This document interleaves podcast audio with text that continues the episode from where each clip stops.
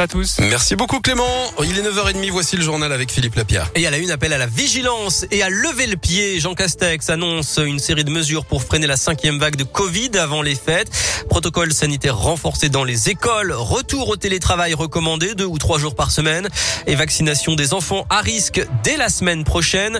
Le Premier ministre a appelé hier soir également à la vigilance pour les événements en extérieur, comme la fête des Lumières qui débute demain à Lyon avec une trentaine d'œuvres au programme jusqu'à samedi.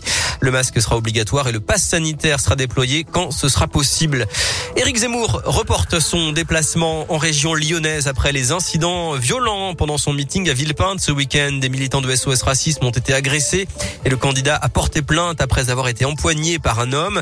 Le candidat était attendu aujourd'hui à Lyon, mais il l'annule, se justifiant ce matin sur BFM TV par une volonté d'apaiser les choses. Deux gendarmes blessés cette nuit près de Val-Rhône dans l'un des malfaiteurs ont attaqué à l'explosif un distributeurs de billets et ont été poursuivis sur plusieurs kilomètres. Ils auraient volontairement percuté le véhicule des gendarmes. Des coups de feu ont été tirés.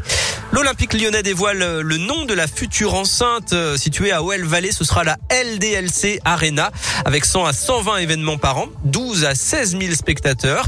Le chantier doit démarrer en début d'année prochaine. Et puis du basket au programme sportif ce soir. L'Asvel se déplace à Monaco en championnat à 18h.